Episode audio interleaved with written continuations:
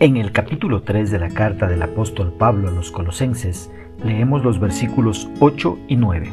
En la traducción Reina Valera de 1960, la palabra del Señor dice, Pero ahora dejad también vosotros todas estas cosas, ira, enojo, malicia, blasfemia, palabras deshonestas de vuestra boca.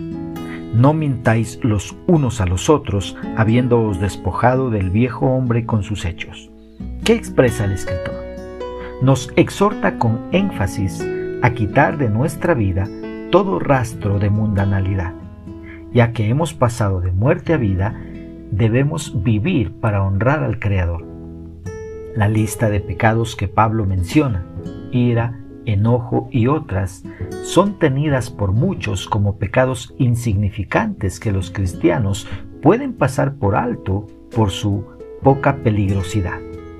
Pero Pablo nos reta a despojarnos del viejo hombre en cada área de nuestras vidas. Pablo llama al creyente a una obediencia más profunda.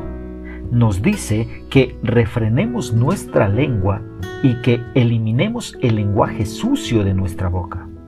Es totalmente inaceptable que alguien que dice amar a Dios tenga un vocabulario obsceno y asqueroso lo único que está demostrando al hablar de esta manera es que es un hijo del diablo y no un hijo de Dios.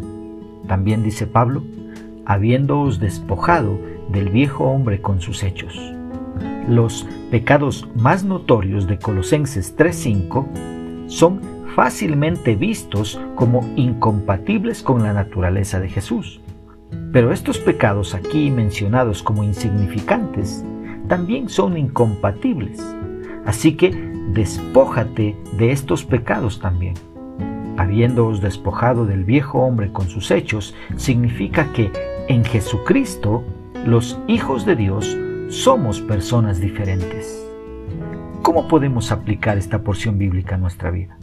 Primeramente, autoexaminándonos para ver si todavía queda algún rastro de mundanalidad en nosotros y este rastro de mundanalidad puede estar empañando nuestro testimonio.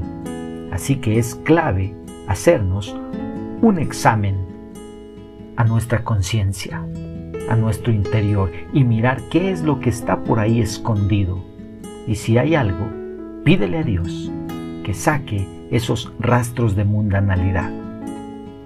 Otra aplicación, si todavía hay áreas de nuestra vida que no hemos entregado a Dios para que Él las controle, es tiempo de hacerlo. Permítele a Dios que pueda controlar todo tu ser. Una aplicación más, dejando de ser mal hablados y mentirosos, recordando que el padre de la mentira es el diablo. Que Dios nos ayude a poner por obra su palabra.